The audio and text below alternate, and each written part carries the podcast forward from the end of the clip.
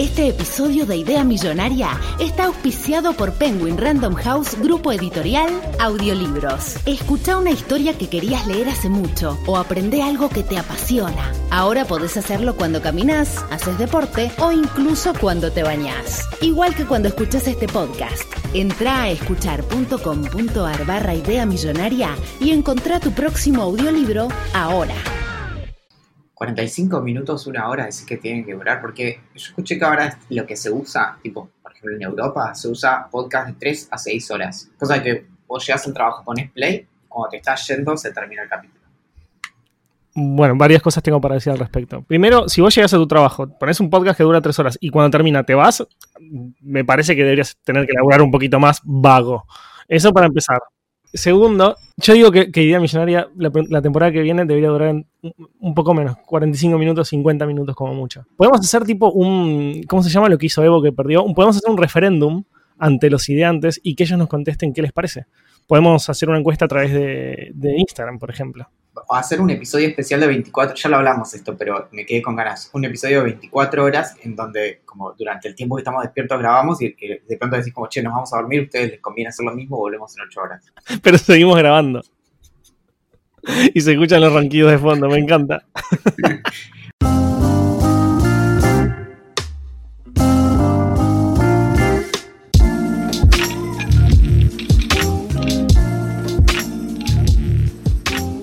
Albricias, este es el vigésimo episodio de la tercera temporada de Idea Millonaria, el Frank Zappa de los podcasts. Mi nombre es Valentín Muro, licenciado para matar pero que rara vez ejerce, conocido por kiosqueros, libreros y demás personas que kiosquean y librean como el Esteban Spielberg de no terminar nunca un libro, grabando desde la ciudad con más palomas que fans del yogur con palta. Hechos, no opiniones. Desde la ciudad, que todo tiene que envidiarla a la nuestra, desde la capital nacional del vidrio, con pocas horas de sueño pero muchos kilómetros en el odómetro, me acompaña y emociona el motivo por el cual existen los carteles que indican que miremos a ambos lados para cruzar, el olor a bizcochuelo de naranja un sábado por la tarde, la carita que te mira con ternura y te pregunta, ¿de verdad? Es el indiscutido amo de los panchitos y ciertamente un gran pancho también, es nuestro añorado Axel Marazzi. Venías de 10, boludo, y terminaste diciéndome que soy un pancho. No puedo vivir así, boludo. Siempre estoy esperando la bardeada con vos. Te cuento. Em, ¿Qué? No, la, cosa está, está complicada. Y, y desde, el, desde el gremio decidimos que esta introducción, de hecho estaba mal, ¿no? Porque yo dije vigésimo de la tercera temporada, era vigésimo primero. Pero es porque eh, está, está todo bastante complicado con Olivia, siempre vos pensás, quedan tres episodios con este cuatro de esta temporada y siempre arrancan las mismas conversaciones respecto de, bueno, ¿qué va a pasar cuando haya que empezar de vuelta? Hay que coordinar con todos los invitados para ver cómo vamos a grabar, bueno, todo ese tipo de cosas. Y con Olivia la, relación está particularmente, eh, ¿cómo, se, se dice? Estresada, eh, estreñida, constipada. Eh, bueno, está, está tensa, digamos. Y mm, entonces decidí que, no le iba a dar más material hasta que no se resuelva esto porque es la continuidad laboral, ¿no? Me encanta, me parece muy bien. Dicho eso. ¿Cómo andas, amiguito?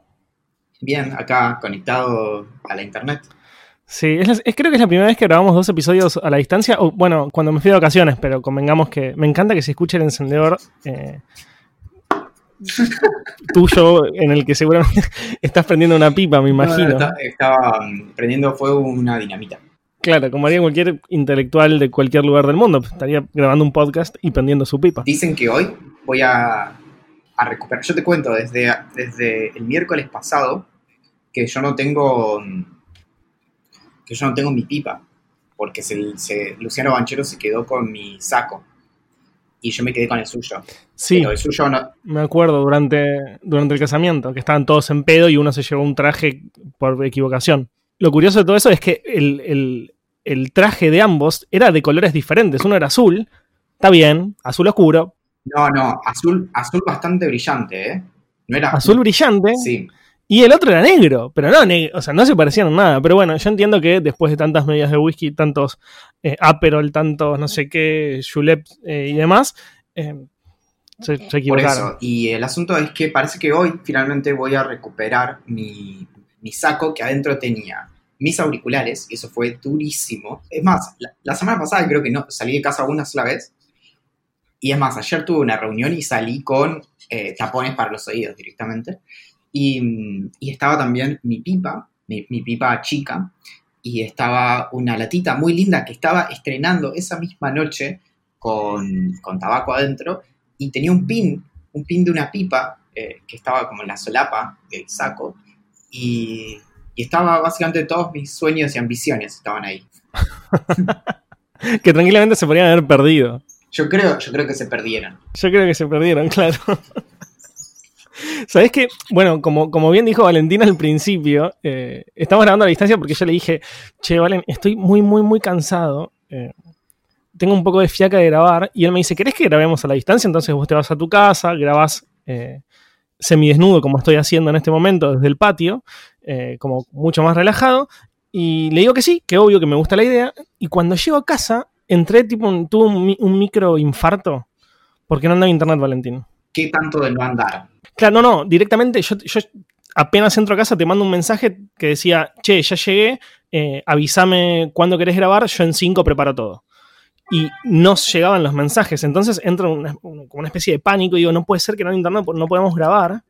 Y entro a la configuración del celular a ver a dónde estaba conectado y estaba conectado al extensor. O sea, nosotros tenemos como en casa, como es medio grande, tenemos como un extensor de Wi-Fi que te replica la señal y te permite estar conectado desde el patio, desde, desde, desde la entrada y demás.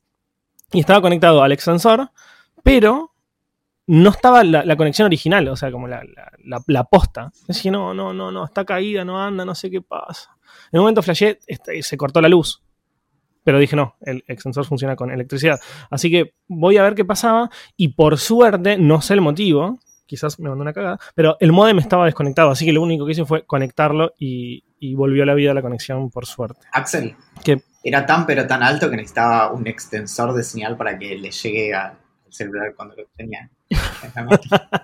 No, no, es que vos, vos estabas diciendo, dijiste como la casa es grande y yo dije como, wow, como, viste, eh, viste cuando al final de Matrix la primera ve como la Matrix y dice como, wow, y ve tipo, el código, la, la matriz de la realidad. A veces sí. me pasa que con los chistes es como que veo la Matrix y digo como, ok, ok, agarro, agarro este poquito acá, este poquito allá y ya está, ¿entendés?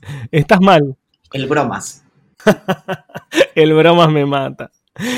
Escúchame, te quería hacer una pregunta que me la guardé hasta este momento para que sea lo más mmm, fresca posible, por decirlo de alguna manera. ¿Qué se siente ser famoso? Famoso como famoso, bueno, sí.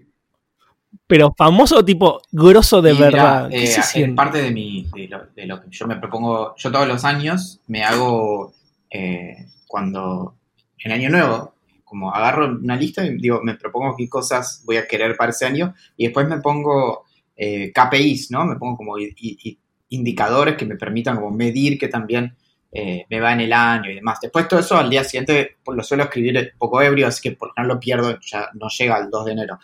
Pero este año me anoté en esa, en esa lista que quería que me, me tuiteara eh, gente famosa, ¿no? Y me pasó. Y gente famosa de Twitter, ¿no? Llegué al punto de gente famosa de, famosa de verdad, ¿no? Pero eso. Y Ujú. básicamente la situación, yo te cuento, ¿no? La situación es que hace una semana yo no lo podía decir porque literalmente firmé un papel que decía que no podía decir estas cosas en redes sociales. Es loco, el, el famoso el papel este del NDA que me hizo firmar Netflix decía, abajo del todo, dale, Valen, te conocemos. Ni, un, ni una fotito en el Instagram. Y, No te hagas el Sí, sí, pelotudo. dale. Las, las indirectas no.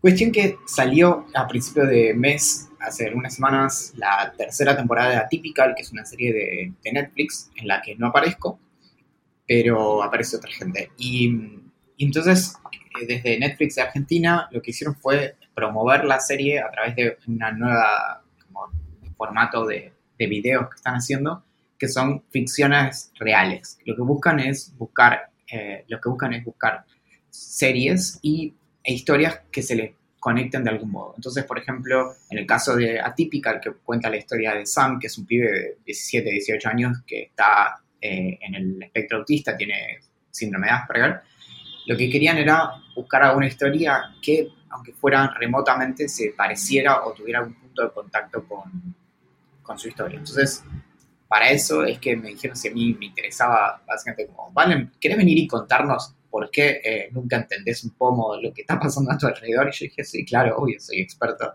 Así que vinieron a casa y más o menos durante una hora, en, prácticamente en el mismo lugar donde nosotros grabamos, pero eh, corriendo a la mesa, me, me filmaron respondiendo cuestiones como, bueno, Valen, vos, ¿cómo haces para darte cuenta si una chica te quiere dar un beso?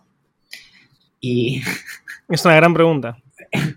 Y después, no sé, como respecto de cómo había sido mi infancia, la verdad no me acuerdo porque grabamos como casi una hora y todo eso quedó condensado en cinco minutos. Y, me encantó porque uno de los comentarios que me hicieron fue, eh, explicás muy bien.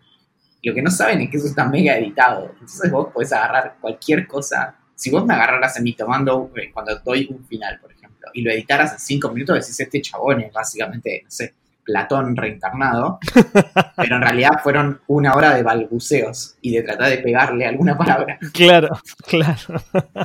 La magia de la edición, básicamente. Sí, sí, por eso. Bueno, este podcast también, en realidad nosotros grabamos cuatro horas. Claro, claro, y después Axelito edita... ¿Ves? La oración anterior la dije hace 15 minutos.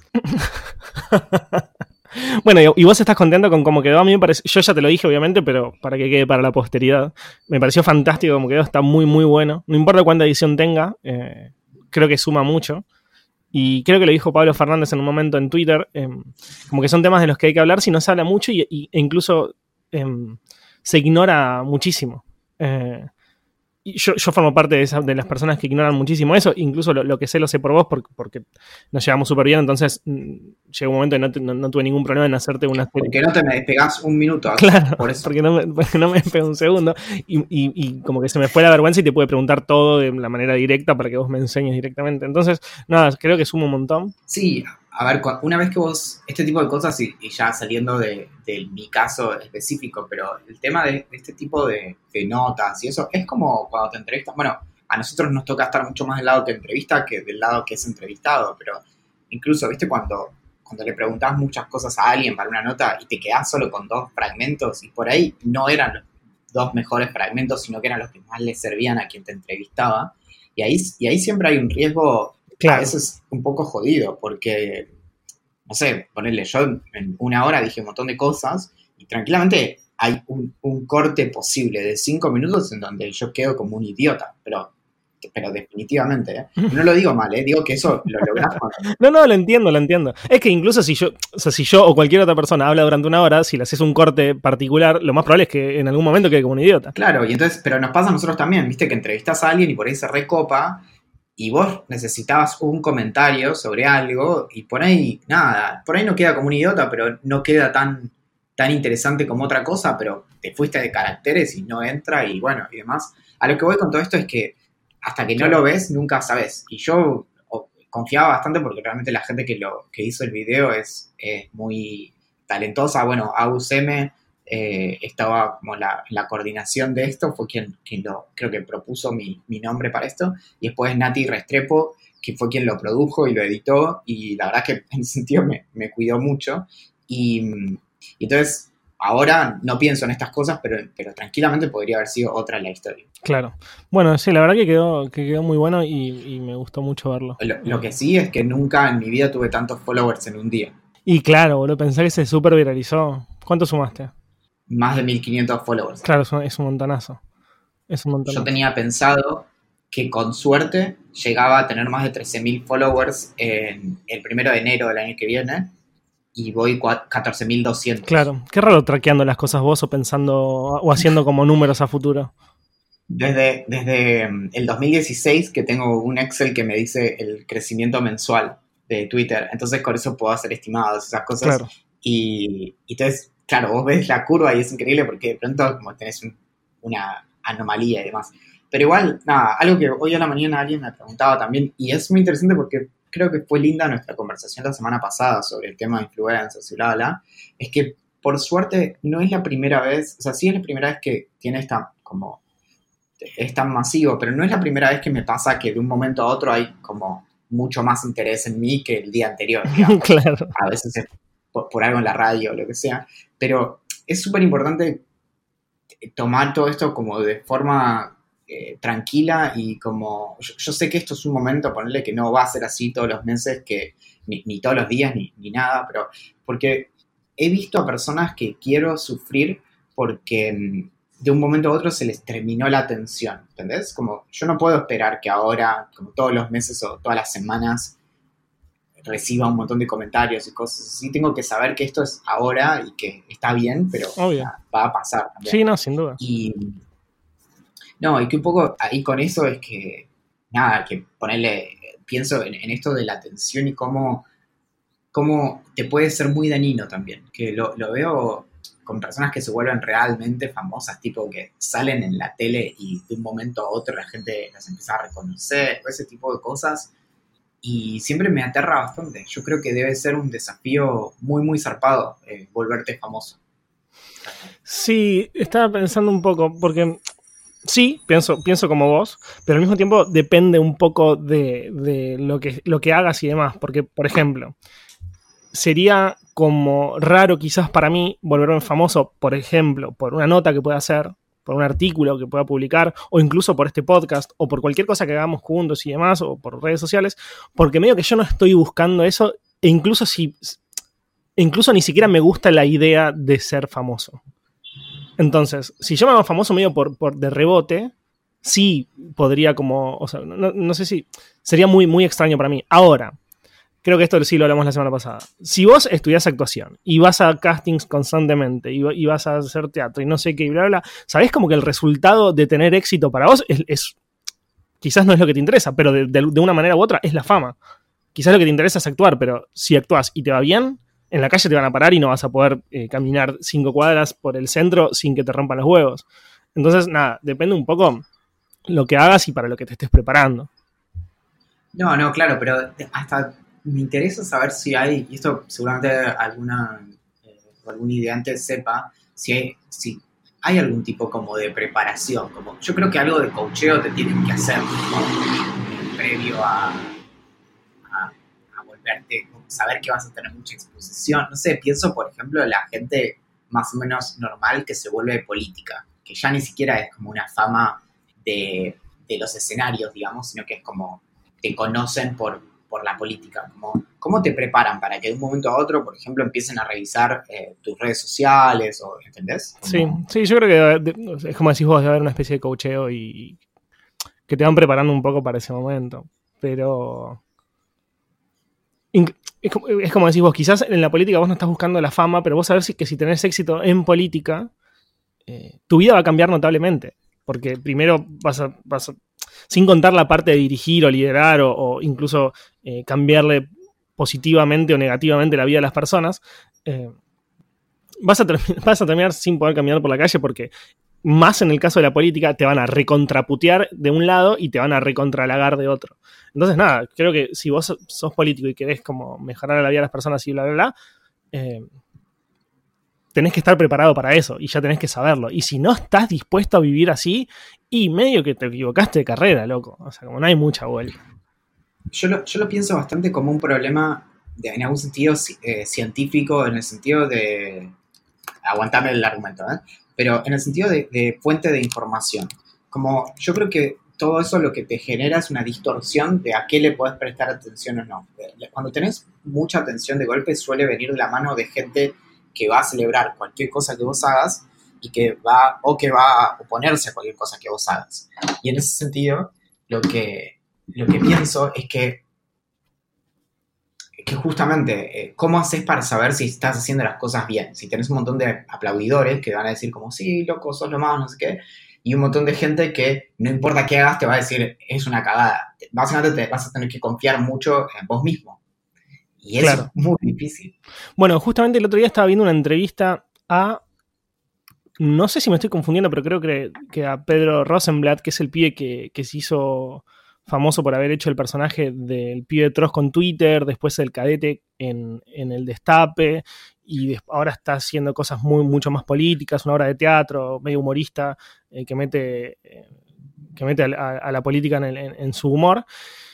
Y él decía como yo tengo un grupo de personas muy cercano y muy chiquito, tres personas que me dicen 100% la verdad y casi, o sea, como que trabajan de eso, o, parte de su trabajo es ese.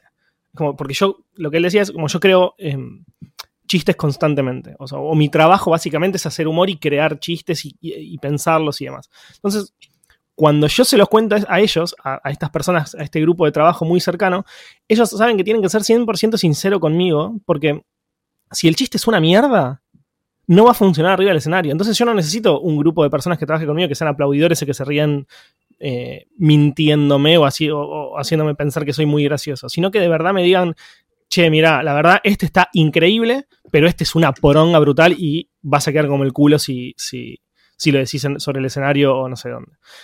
Y, un poco creo que es eso, o sea, como tanto desde el punto de vista de la política o de la actuación o no sé, todas estas personas que, tienen que tomar decisiones y van, más, más que nada la política igual, ¿no? Digo, que, que va a repercutir en muchísimas personas yo creo que tenés que tener gente muy cercana a vos que te diga, che, loco, esto que estás haciendo todo bien es una garcha y estás afectando mal a, una gran parte de la población. Y como que vos sepas que te adora, quiere que tengas éxito y por eso te lo está diciendo.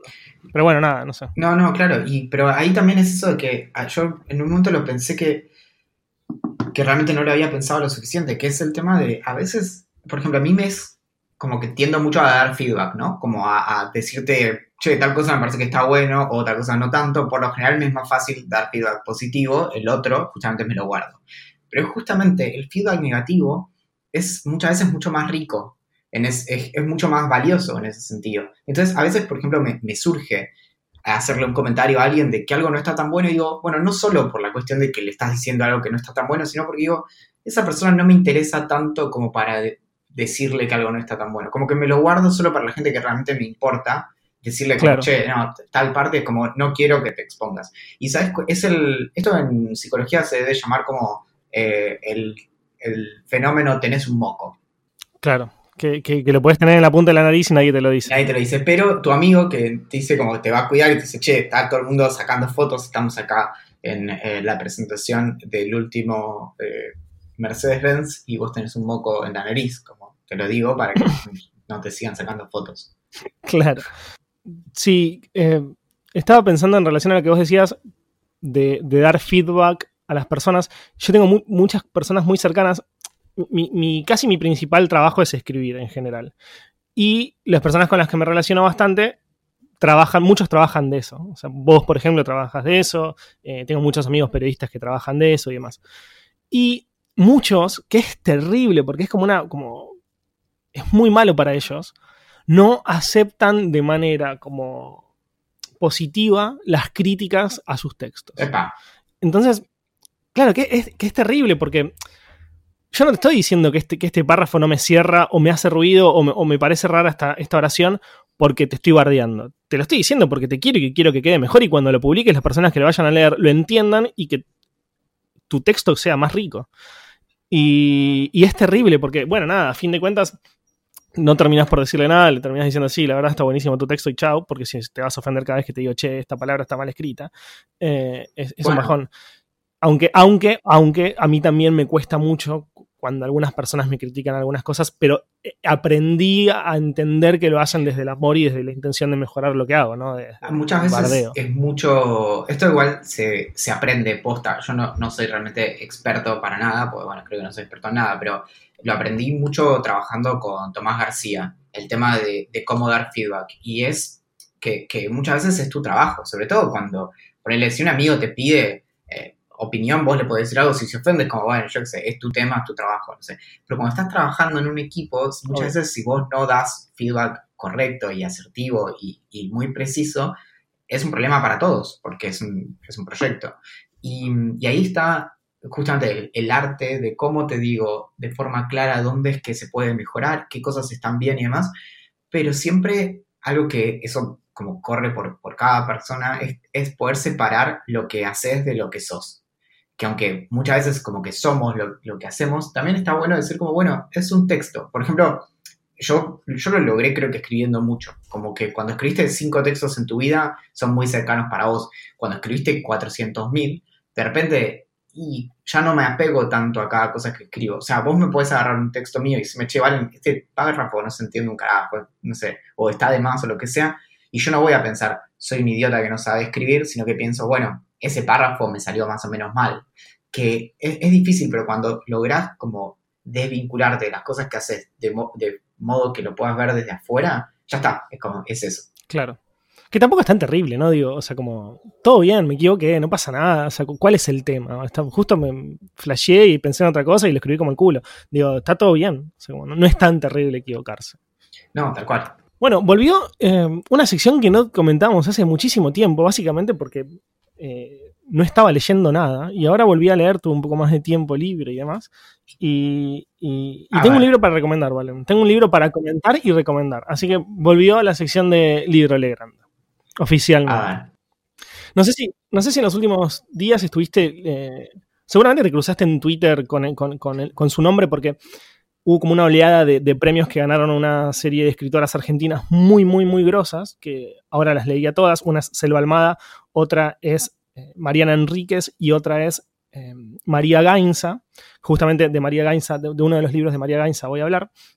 Eh, se está dando una oleada latinoamericana de mujeres que escriben increíble, la verdad es que es cierto, pero he escuchado una, entrevista a Samantha Schweblin, que es una de las escritoras más importantes argentinas que está viva y publicando, que decía como, sí, es, para ella es una movida de marketing, esta movida de mujeres que escriben increíble existe desde siempre, o sea, siempre hubo personas y mujeres que, escribieron increíble y simplemente se no se hablaba tanto de ellas porque no, no vendía, ahora con, la movida feminista eh, sí está pasando y lo que ella dice es como eh, el, mundo del marketing se dio cuenta que las mujeres ahora vendemos mucho más que antes y por eso nos dan pelota. Eh, el libro del que voy a hablar se llama El nervio óptico, como dije es de María Gainza, la empecé a leer porque mm, para mí otro club de lectura, el club de, lectura que, tengo, no, que tiene Agustina Gewerk y al que voy mensualmente. Agustina es una amiga nuestra, de la cual hablamos varias veces en el, podcast, una, periodista eh, y amiga regrosa. Eh, y justo en la mitad del en el momento que, iba por la mitad del libro, María Gainza ganó este, este, este premio, que es un premio mexicano que no me acuerdo el nombre, algo del Sor, Sor Juana, no sé qué, o Sor no sé qué de la Cruz. Eh, es un premio muy importante Así que nada, mientras lo leía, todos hablaban de, ella y, como que me, impulsó a leerlo más rápido. O sea que eh, vos llegaste antes del premio, digamos. El libro como que... Llegué unas semanas antes del premio, pero en la mitad ganó. Igual lo ganó por otro, por otro, por otro libro que publicó, que La Luz, no sé cuál, La Luz Negra, creo, si no me equivoco. Lo voy a googlear ahora. No es que te subiste así como, ah, yo leo. No, no, en absoluto. Eh, que, tampoco tengo. No, no, no, nunca diría eso. Pero. Eh, justo lo agarré y como que está, está bueno estar leyendo algo de, una autora que, de, la, cual todos están hablando. La, novela se divide en 11 fragmentos, son 11 fragmentos que funcionan siempre de la misma manera. Va desde una anécdota de vida personal de la, de la protagonista, que en algunas, en algunas cuestiones es bastante autobiográfica y en otras no tanto, según leí entrevistas a la autora. Y después salta a una especie de biografía, o no, es biografía, sino como momentos interesantes de la vida de autores, de, pintores, de pintores famosos de todo el mundo. Eh, entonces es siempre igual, o sea, como que empieza con una anécdota personal, pasa a eh, vida, de, vida de un autor o de un pintor, después vida personal, pintor y así siempre como va, variando en, esos capítulos. Y trata sobre, mm, sobre una mina de una clase social alta que medio que reniega de, su casta y de su clase social, eh, quiere algo completamente diferente, eh, que tiene por momentos problemas medios como eh, psicológicos y, un, hermano que se fue y bla, bla, bla. Me pareció fantástico cómo relaciona un poco la vida personal de, la protagonista con la vida de estos autores, que, van desde Gustave Courbet, Courbet, Cándido López, Rousseau, El Greco, Augusto Schiavoni, son, son, son 11 justamente, y, me parece realmente eh, fantástico como, toca tantos temas en un libro tan cortito, de tener así como cientos y pico de páginas, eh, con una pluma que es espectacular, súper simple y llevadera. Por momentos, nada, quizás simplemente te aburre porque te está aburriendo la vida de un autor, o sea, de un pintor, pero nada, termina y después empieza la de otro y siempre hay cosas muy interesantes. La, parte que escribe sobre Rothko, que es el tipo este que, figura como cuadrados de colores. Eh, googleenlo, eh, es, un tipo súper famoso y seguramente vieron obras de, él. ¿Sabes qué? Lo, lo, mencionamos alguna vez cuando hablamos del arte, en el episodio que hablamos acerca del cuadro que es tipo negro. Sí, un gran, un gran episodio, me gustó mucho hablar sobre arte. Y así que nada, lo recomiendo mucho. Eh, es una, es una mina muy grosa. Tengo ganas de leer el, otro, que es La Luz Negra, aunque ahora dejé un poco de leer como libros seguidos de, los mismos autores porque después me confundo las historias y mezclo un libro con el otro y termino olvidándome absolutamente de todo. Pero, pero está muy bueno y lo Tengo una recomendación también que leí en el fin de semana a raíz de, del último correo que escribí, el de ahora va a ser el de la hace, bueno, el de hace una semana cuando salga este episodio, que es acerca de este tema de los seis grados de separación, que me, sorprendió mucho. Creo que nunca había leído una obra de teatro y, y, leí la que se llama Seis grados de separación de John Ware, que, o John Ware, no sé la verdad, pues en inglés, y que es, es la persona que en esta obra del año 90 y en el año 93 sale la película con Will Smith de, de 6 grados de separación. Y, es, muy, es una experiencia muy linda leer una obra de teatro porque está escrito de tal modo que vos puedas, como de hecho, hacer la obra, ¿no? Como, eh, por ejemplo, viste, es todo diálogo generalmente y tiene como indicaciones de escena. Entonces te va diciendo lo que dice cada personaje. Por ejemplo, hay algo que en esta obra me gusta, que hay, un, hay personajes que le hablan de un momento a otro para poner contexto al público. Entonces, en el libro te dice como, bueno, tal le dijo como a nosotros, como a quien está leyendo.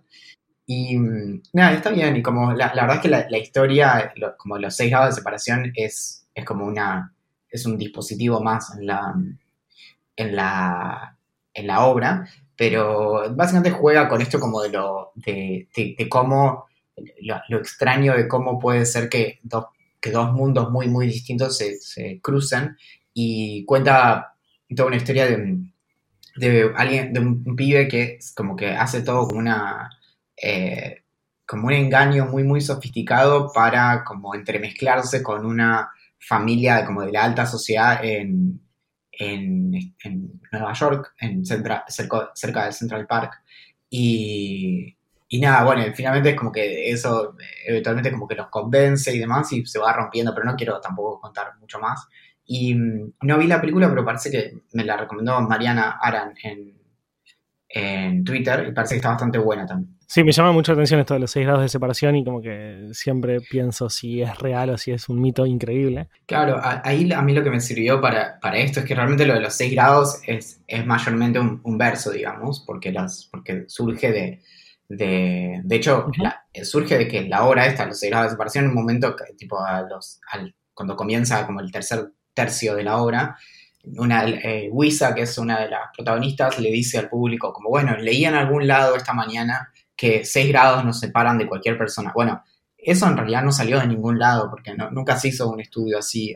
Ahora se hicieron algunos con Facebook y demás, pero eh, es más interesante si lo pensás de otra manera. No, no la cantidad de grados, sino que sea uno, o sea 25, o sea 100, hay una cadena posible entre vos y cualquier persona del, planeta. Para mí es más fuerte pensar en que existe una cadena que pensar en que sean seis, ¿entendés? Claro. Sí, sí, obvio. Incluso el número es completamente irrelevante. Claro, pero si yo te digo como, no sé cuántos, pero entre vos y un esquimal hay, ponele, 100 personas que tal conoce tal, que tal conoce tal, y, y podés llegar, para mí es increíble, solo eso.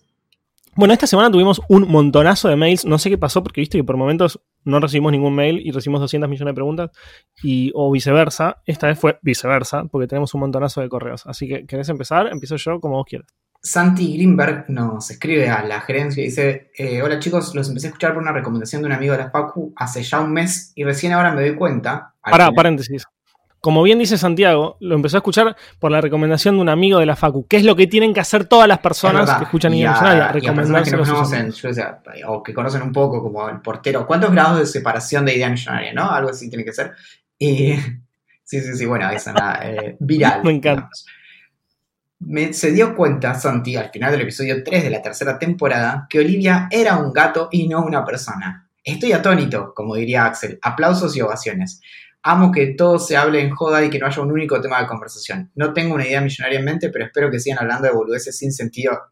Yo no sé cómo tomar esto y váyanse por las ramas hasta el punto que nadie entienda de lo que hablan. Postdata, si se me ocurre alguna idea, se las mandaré por Instagram. Yo no sé, o sea, porque. Estoy un poco ofendido y un poco contento por el mensaje. no, igual no, mentira. Pero me causó mucha gracia que se, que se diera cuenta al final del, del episodio 3 de la tercera temporada que Olivia es un gato. Pero, ¿habrá escuchado los primeros o no? Ah, es que, es que no, yo no sé, la verdad, habría que escucharlo porque por ahí no está tan claro. ¿eh? Claro, claro, quizás nosotros flasheamos. Tiene razón él, que hablamos boludeces que nadie entiende. Y bueno, tenemos otro, otro mensaje de Pablo Ferreira. Tenemos otro. Eh, Pablo nos dice, el motivo del presente mail a la tan dichosa gerencia es para hacer mi humilde aporte a la sección que mayor entretenimiento me genera. Así que sin más rodeos, realizo mi planteo. Si abrís una caja de fósforos al revés, es totalmente comprensible. Lo que a la, que está, a la sección que está colaborando Pablo es a la de merece una justificación. Una explicación. Una explicación. Y lo que dice, si abrís una caja de fósforos al revés, es totalmente comprensible y siendo sinceros, una desagradable situación por la que muchos pasamos. Abrir una caja de fósforos al revés dos veces seguidas ya pasa a ser raro, pero podemos suponer que los efectos del alcohol o alguna sustancia alucinógena nos está jugando de mala pasada. Ahora, abrir una caja de fósforos tres veces al hilo de forma invertida no solo merece una explicación, sino que es fundamento más que suficiente para realizar una visita a nuestro médico de confianza para que chequee qué viene pasando con nuestra motricidad. Sin más, nos saluda atentamente, dice que nos, espera en Córdoba, nos, nos encantaría ir a Córdoba, pero bueno, es toda una movida, no solo de tiempo, sino también de guita, y nos dice que eh, está muy bueno el programa. Y de organización, sobre todo. Y de organización también. No podemos, no podemos, no, pero nos cuesta organizar una juntada en Buenos Aires. Imagínate lo que sería hacer una juntada en Córdoba. Bien, bueno, ahora sí tenemos efectivamente una idea millonaria que me parece que, tiene eco de algo que hemos hablado varias veces. Varias ideas millonarias de, este, este podcast vinieron de, de WhatsApp, es decir, de ideas vinculadas a WhatsApp. O sea que, bueno, de hecho, tengo de, de buena fuente que en Silicon Valley se escucha bastante la idea millonaria porque todo el mundo está medio desesperado por, la próxima gran cosa, entonces todo sirve. un, saludo grande para Mark, que nos está escuchando. y, su, gente. Bueno, eh, pero Maxi nos dice, hola Valen y Axel, soy Maxi, y una idea que se me ocurrió para que se empiece a implementar, ya que no sé si será millonaria, es que en WhatsApp se pueda bloquear a contactos por un rango de hora. Es decir, que, por ejemplo, a tu jefe lo puedes bloquear desde que salís del laburo hasta el otro día que tenés que volver a entrar. No sé si ya se puede hacer eso, la verdad. Me, me, enternece mucho que, Maxi esté pensando en esto como lo necesito ya. Pero se me ocurrió hace un ratito y lo quería compartir con ustedes. Un saludo. Te digo, posta, posta, posta me parece fantástica. Sobre todo en un mundo en el que WhatsApp está siendo utilizado cada vez más para trabajar, además obviamente de comunicarse con amigos y todo lo que quieras, pero que, se está usando cada vez más para cosas laborales. Me parece fantástica idea. Axel, te digo una idea millonaria, pero posta de WhatsApp Give it to me, baby. El otro día creo que lo comentó Tomless, eh, arroba Tomless, eh, en, Twitter, que dijo, los nuevos iPhone, que creo que el tuyo lo tiene, permiten tener lo que se llama chip virtual, ¿no? Como o chip eSIM sí, o cosa Claro, eso te permite tener más de una línea al mismo tiempo. También hay muchos teléfonos como el mío, OnePlus, eh, con Android, que tiene doble bandeja para ponerle dos chips. Entonces lo que él decía era, tenés te compras otra línea, por ejemplo, de 20, que, es como, eh, lo pagás como cuando lo usás, no, tiene, no es, un gasto fijo, y tenés otro WhatsApp. Entonces, podés como desconectar uno de esos WhatsApp cuando, no lo, cuando llegas a tu casa, por ejemplo, y en el otro tenés solo amistades. Y si alguien te pide, por ejemplo, tu teléfono para notas, en nuestro caso como para entrevistarte por algo, le pasás el otro y dividís los mundos. Me pareció muy buena idea. Me parece una idea muy, muy, muy buena. Eh, gracias, gracias. Un chip, un chip virtual. la robé yo. Bueno, también nos escribió Ximena Soto Soutuyo. Nos dice: Hola chicos, llega el podcast a través del newsletter de Valentín, cómo funcionan las cosas, y hace rato tenía ganas de escribirles y me propuse como meta no hacerlo hasta que estuviera al día con el podcast. Luego de casi tres meses de una maratón curso intensivo de argentino, puedo decir que lo logré. Les escribo por un par de motivos. Primero, para contarles una idea millonaria que tuvimos con un amigo hace un tiempo. ¿Ustedes cachan esas bolas de nieve de ciudades famosas? Que es como ese, no, sé cómo es el nombre, pero sí, como esa, esa pelotita que, está, que si la mueves, la agitas, está, tiene como nieve y la nieve cae sobre edificios y demás. Se llaman así, a ver, eh, vos seguís Dale. Bueno, eso mismo, pero con ciudades de mierda que jamás visitaríamos. Algo así como la, el anti-souvenir de los no lugares.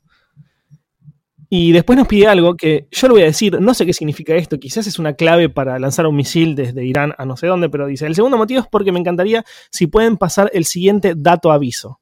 Y esto va entre comillas. Lo siento Richard, solo conseguí alfajores argentinos. No sé, realmente no sé qué significa. es terrible lo que está pasando. Pidió que por favor lo leyéramos, que es, que es una clave para alguien. Espero no hacer mal a ninguna persona que esté escuchando esto. Finalmente nos dice, gracias chicos por hacer de mis viajes en micro y caminatas algo increíblemente ameno. Un abrazo para la productora, sin dudas el personaje favorito de los niños. Nos saluda Ximena. Eh, muchas gracias por las flores y es muy lindo tu mensaje, Ximena. Lo que me preocupa es que acabamos de mandar a matar a alguien, básicamente. ¿Sabes qué? Como, ¿Sabés que eso significa como matar a alguien? el águila se ha posado en el nido, ¿no? Eso es como, Claro, claro. La rata está en la alcantarilla. claro, sí, sí.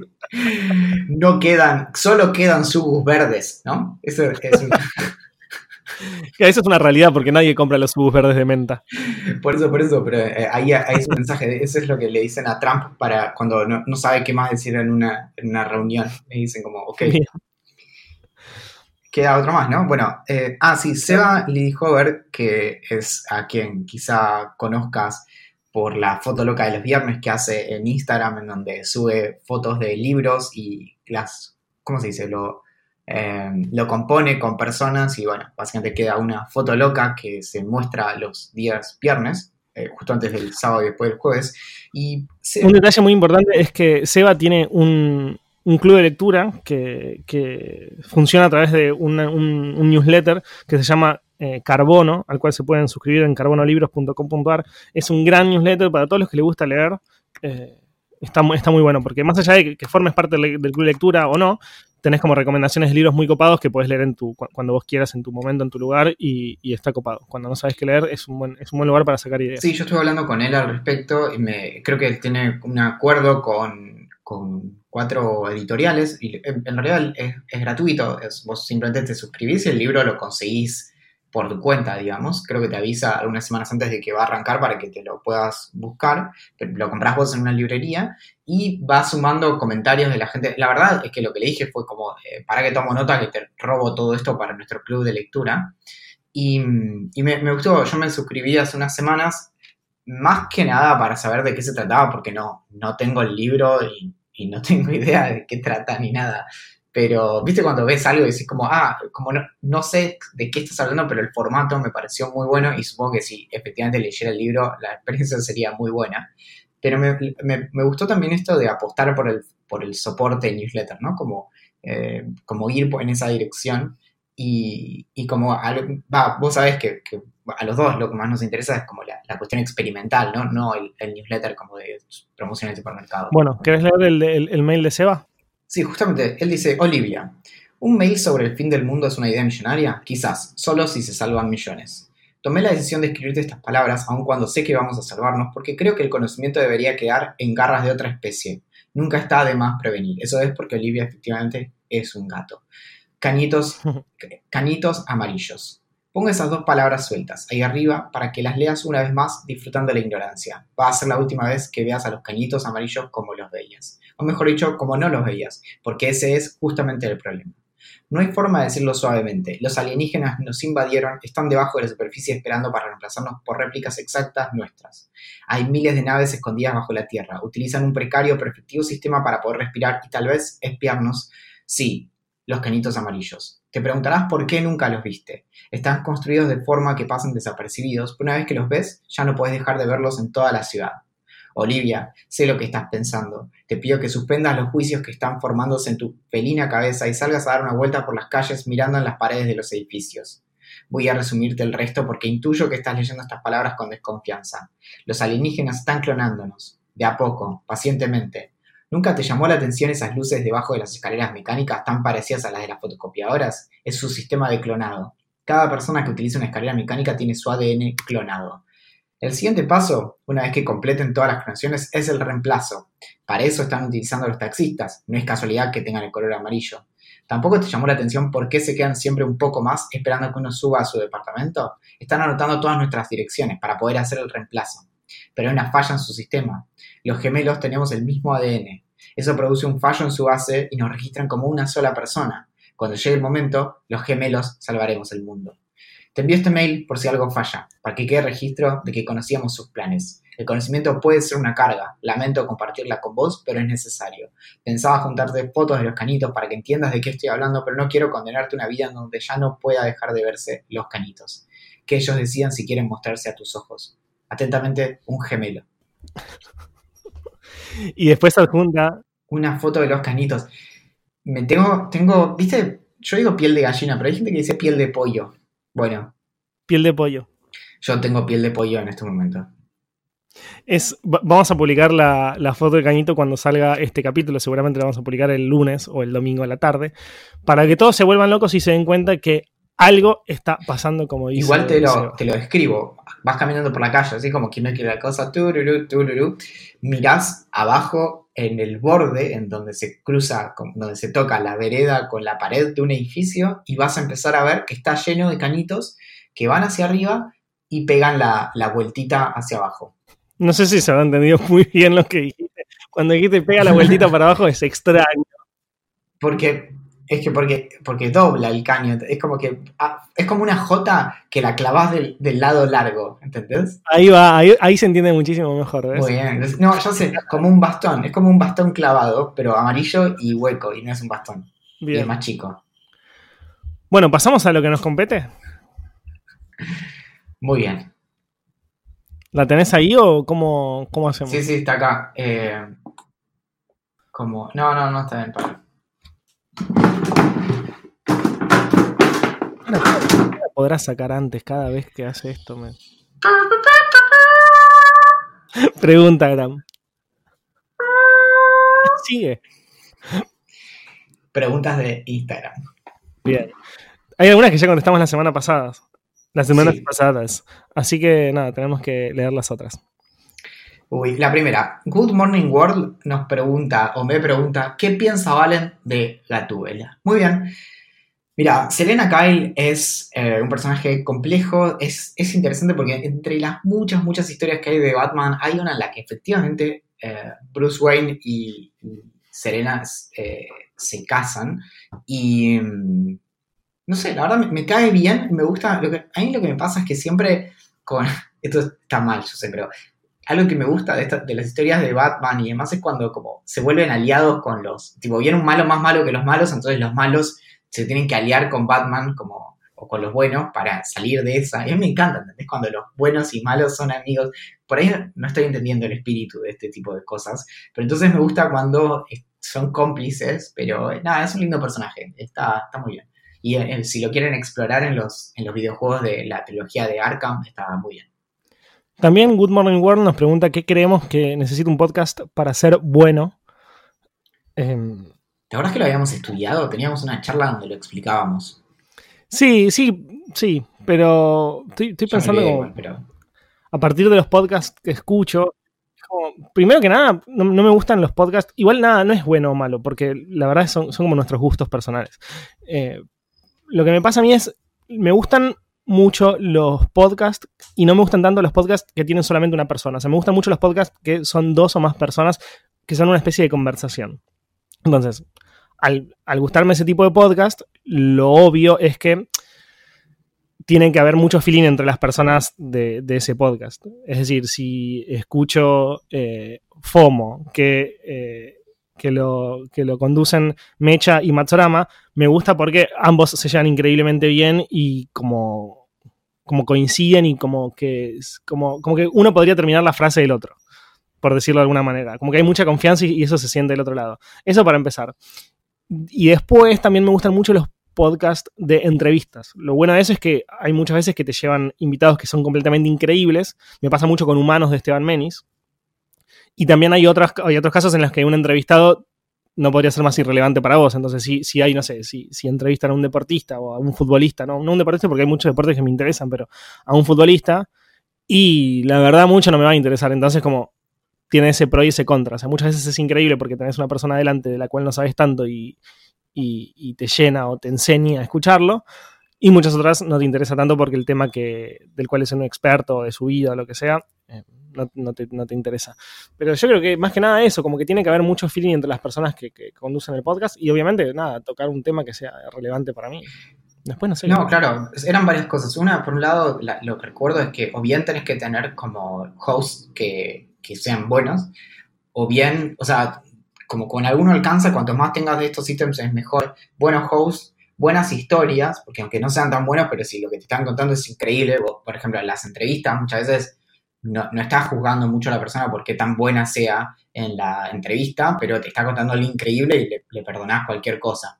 Y, y, después lo otro, si no puede ser un formato, que sea algo que tenga una estructura que funcione muy bien. Y creo que en ese sentido es bueno el ejemplo de Radio Ambulante, donde quizá tienen entrevistados o personas que hablan que, que no son personas que se dediquen específicamente a hablar, más allá de como los, los que conducen, y está muy bien, sin embargo. Como funciona muy bien porque tiene un formato muy cerrado y mucho profesionalismo. Nos preguntan también por qué nos, esto, esto tiene relación con el tema de, del casamiento de Luciano Banchero, que fuimos, fuimos vestidos muy parecidos, o sea, con camisa blanca, pantalón negro, saco negro, bla, bla, y con una corbata. Entonces nos preguntan por qué, se, por qué nos sometemos, por qué se someten a la tortura de la corbata. Nos dice. Yo creo que porque Mica. era muy divertido vernos a los dos con corbata. Yo, de hecho, estuve sin corbata hasta que lo vi a Axel y ahí me la puse. bueno, mi respuesta es diferente, pero porque creo que ya saben todos. Me gusta mucho, eh, me, me gusta como me gusta cómo queda la corbata, digamos. O sea, no, no, no iría por la vida, no, no, iría a mi trabajo con corbata porque me, me, parecí, me, parecería realmente una tortura, pero en un casamiento me encanta vestirme bien, o sea, como bien arregladito y demás, y la corbata me, gusta mucho cómo queda. No, no, siento que, que, que, quede tan bien sin corbata. O incluso con moño. El moño particularmente no me gusta. Pero me gusta sin como. corbata es como que te sacaste la corbata en ciertos contextos como, ¿entendés? Como que si, si estás sin corbata, la corbata tiene que estar alrededor de tu frente, ¿entendés? Tiene que ser como una pincha. Eh, una... Bueno, y sí, igual a mí ahora es como que quiero más excusas, porque me re gustó como ponerme... Yo tenía mucha negación con mi, con mi saco, pero ahora es como que, no sé, creo que porque... No sé, estuvo bien, estuvo bien la verdad. Lo voy a seguir pensando. Buenísimo, me alegro que te haya gustado usar corbata. Eh, acá una pregunta que nos hace Mati acerca del señor Ovejo en la, en la fiesta. Es una pregunta delicada. Dice, ¿el señor Ovejo bailó el carioca al compás de siga el baile, siga el baile? Todos saben la respuesta a eso, chicos. No hace falta que lo explique. Sin ningún lugar a dudas, el señor Conejo bailó al compás de siga el baile. Eh, siga el, baile. el señor Ovejo. Nos pregunta el señor Ovejo. Nos pregunta Flor, me, gusta esta pregunta, no sé si te acordarás, pero el máximo nivel de ebriedad al que llegaron sí. en sus vidas. Y dice que quiere detalles. Tengo muchos detalles al respecto, una anécdota increíble. Pero Yo ya la conté, así que rastré en los 700.000 episodios de Vida Millonaria, pero la, mi peor, mi, mi, la vez que más tomé en mi vida fue la primera vez que tomé. De verdad, como es, es eso, nunca lo superé. Eh, la primera vez que, que, tomé alcohol fue la peor vez que, que tomé. Y bueno, pero ¿sabes qué? Me parece que. Yo, no sé si te conté esta historia, si, si la conté, haceme acordar en la mitad del, de, de, la anécdota o, al principio, así dejo de contarla porque no tiene sentido repetirla. Pero justamente esta anécdota tiene lugar en Mar del Plata. Fue la primera vez que tomé también. Y, y, también incluye a Matías, Mati Capuzzi, que es la persona que, que, que, hizo la pregunta en relación al señor Ovejo y el sí al baile, sí al baile. Eh, fue, fue, la primera vez que nos fuimos a Mar del Plata juntos. Nos fuimos Matías, el hermano de Matías que se llama Nicolás, otro amigo que se llama César y yo. Nosotros éramos los más chicos, teníamos 16, ellos tenían 18, entonces eran los que debían cuidarnos. Y como buenos cuidadores que eran, lo primero que hicimos cuando llegamos a Mar del Plata es ir a un bar, a jugar al pool y tomar cerveza. Nosotros era la primera vez que, que, tomábamos, así que... Ya escuché esta historia. Que, mm, para, para que pienso, eh, no, o sea, sí, sí, contar, contar, pero, pero yo la escuché. No fuimos, a, fuimos, a, un bar, el único bar donde nos dejaban entrar. Obviamente era un bar malísimo porque para que dejen entrar menores tienen que estar muy tirados. Nos dejaron entrar, compramos un par de fichas de pool, tomamos una cerveza. Después Nicolás y César, que eran los más grandes, dijeron: Bueno, tienen que tomar tequila porque va a ser su primer pedo. Así que tomamos cuatro tequilas y después tomamos un trago con menta, que era un shot también, que nunca me voy a olvidar el nombre, se llamaba Motoneta y era lo más feo que tomé en mi vida tomamos eso, que creo que tenía tequila con cosa de menta y no sé qué cosas más, y nos fuimos. Obviamente salí de ahí en la puerta, eh, es un asco, pero bueno, no, no, lo voy a repetir muchas veces, vomité por primera vez. Esa fue, esa fue la primera de una seguidilla muy larga, que duró horas, y mmm, nada, y esa fue, fue la, la, más terrible y la más zarpada. Volvimos eh, muy, volví muy, muy en pedo desde, desde ese bar hasta el departamento. Eh, los chicos nos ayudaban a caminar, a mí y a Matías. Eh, Matías en un momento desapareció y terminó tirado en un colchón de flores de una plaza. No se quería levantar. Fue, una, sí, no, fue terrible. O sea, no, me acuerdo que llegamos al hotel después y, y, y, y César y Nicolás cerraron la puerta del, del balcón con llave en plan nadie sale al balcón porque estos dos boludos se terminan cayendo. Bueno, pero eh, esas historias son aleccionantes. Hicimos- Como que hay cosas que no las vuelves a hacer nunca más. Después, como, no sé. Y mm, Nunca más. bueno, después había. la- esta me parece interesante, muy filosófica. ¿eh? Eh, Audron Pita nos pregunta: ¿la luz del baño debe ser cálida o blanca? Yo creo que Buena pregunta. no, no, porque, no sé, en casa tengo como. Resulta ser que la, la luz eh, tie- tiene como dos luces. Una como de noche, no sé quién diseñó este baño, pero bueno, tiene como una de, de noche blanca, pero, pero poco intensa. Y después tiene tres luces que son más, más bien tirando a cálidas. Pero yo, no sé, creo que lo que tiene la luz blanca es que es como muy de. de de consultorio y por ahí te sirve para, para, no sé, maquillarte si eso es lo tuyo. No sé, la verdad. Yo diría cálida. No tengo ningún motivo para decir eso, pero diría cálida. Hay una pregunta de Manu que me encanta, que es, para siempre. Esta es una respuesta que es para siempre. Si tuvieras que decidir no usar nunca más calzoncillos o medias, ¿qué dirías? Eh, medias. Eh, no puedo, ya lo hablamos esto, pero yo no, no, no puedo no, no tener calzoncillos. Tipo, por ejemplo, yo no puedo dormir desnudo. Como yo sé que vos sí, no, no puedo. Como que necesito esa, esa tela sobre eh, mi piel sensible. Sabes que es una pregunta que me, me- genera mucha contradicción. boludo. Las, dos respuestas son brutales. Eh, primero, aprender a dormir desnudo, que es lo mejor del mundo. Segundo, creo que diría. Ay, Dios. Creo que diría nunca más. Ay, medias, creo. Creo que medias. Pero es dificilísimo. Creo, di- medias, medias, medias. Elijo medias. Uy, si solo uno pudiera sobrevivir. Yo igual, por esto soy capaz de, de desnucarte. ¿La pipa de Valen o el señor ovejo de Axel? La pregunta es cómo lo decidirían. Lo decidiríamos a muerte, con una pelea. Yo tengo una. No, no, tengo una. Y creo que. Igual no, igual yo, yo me, yo me inmolo y, y- dejo que sigas Sí. eh, fumando en pipa y yo, yo me elijo, yo me elijo otro, otro filtro, no te preocupes. Pero no, o sea, tenía pensado, el duelo puede ser con, ¿viste eso que hacían los medievales con caballos que iban como con unos palos y se los clavaban como en la armadura?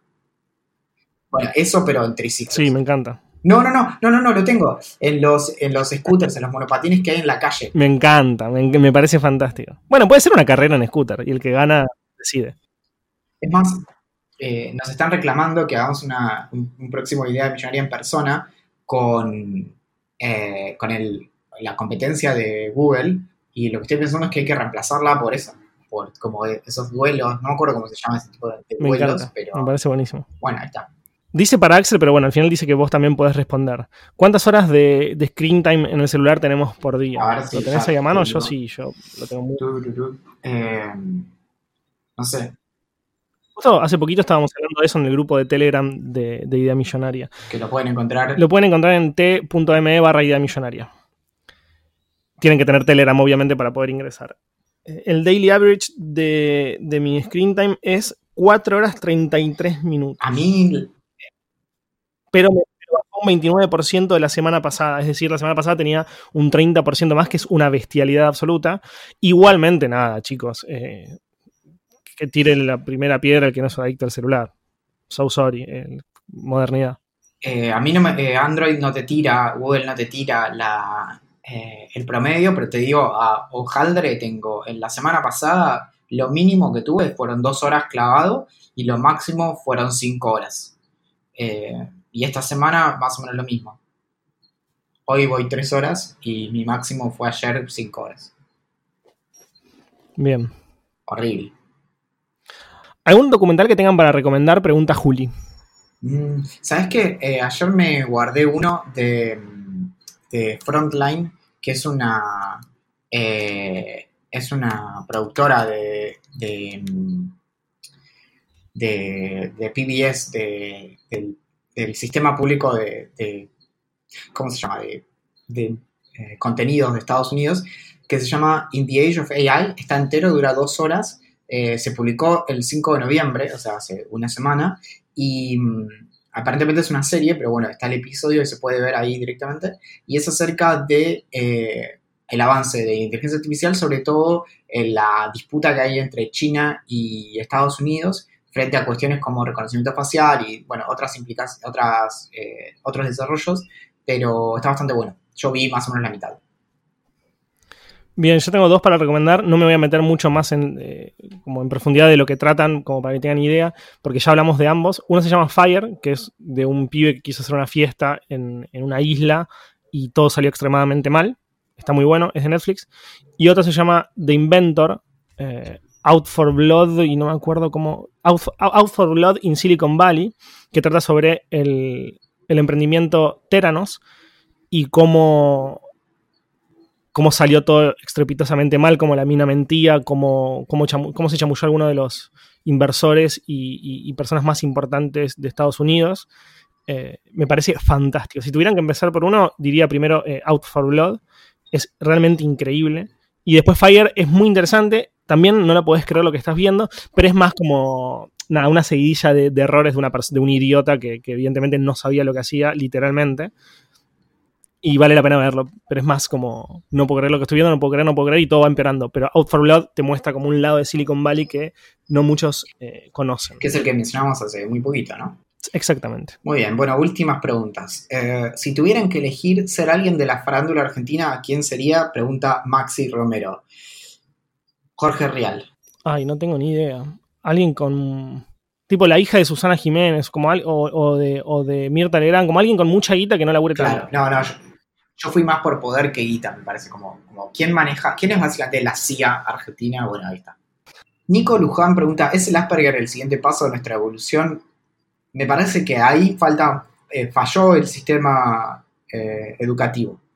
Así no funciona la evolución, así no funciona la biología, así no funciona básicamente nada. Entonces, eh, volvamos a las fuentes. El origen de las especies es un libro maravilloso. Ahí están todas las respuestas a, a esta inquietud. Hay una pregunta que es muy interesante que, que le hace Santiago, que nos dice si tenemos algún consejo para decir renunciar o continuar con su trabajo. Yo todo, yo todo en mi vida lo relaciono con una especie de balanza que tiene mucha. No, no, no balanza con dos pesas nada más, pero sino con varias. Una es que me haga feliz, otra es que me genere guita, eh, otra es trabajar con personas con las que me llevo bien o admiro o crezco laboralmente por eso. Eh, otra es que me genere, eh, como que me, que, me, que me, genere un desafío intelectual, es decir, que me haga crecer desde el punto de vista intelectual. Y creo que esas son como las cuatro puntas. Eh, si nada de todo eso se da, es terrible. Es decir, o, si muchas, o, si tres de esas cosas no se dan, la otra tiene que ser como demasiado. Es decir, puedo hacer algo que sea eh, como aburrido, denso, que no me genere nada desde el punto de vista intelectual y demás, porque me pagan fortuna y qué sé yo, un tiempo sí para, para, generar ahorros y demás. Ahora, si ese va a ser el trabajo que, que voy a tener el resto de mi vida, o sea, voy, a, voy, a, ser infeliz, no tengo personas interesantes al lado, nadie me hace crecer intelectualmente y solamente porque me garpan bien. Y no, trataría de buscar un balance entre esas cuatro aristas. Sí, obvio. Y además se, se equilibra, porque a veces ponele algo muy típico, es que a veces pegamos laburos que son como súper piolas, pero te pagan dos mangos, ponele. Y, entonces ahí decís, bueno, nada, pero trabajo con gente muy copada, estoy aprendiendo un montón, me sirve por esto, bla, bla, bla. Entonces, de algún modo como que equilibras. El problema es cuando un lado se te va muy para, para como se te, te queda muy abajo y a veces directamente tenés valor negativo, ¿no? Porque decís como, bueno, trabajo en cosas copadas, me pagan bien, estoy creciendo, pero eh, la gente con la que trabajo es toda horrible, como lo peor que me pasó. Y ahí también se te va la balanza. Así que es esa balanza de es como hacer malabares, porque no sé cómo es una balanza de cuatro pesos.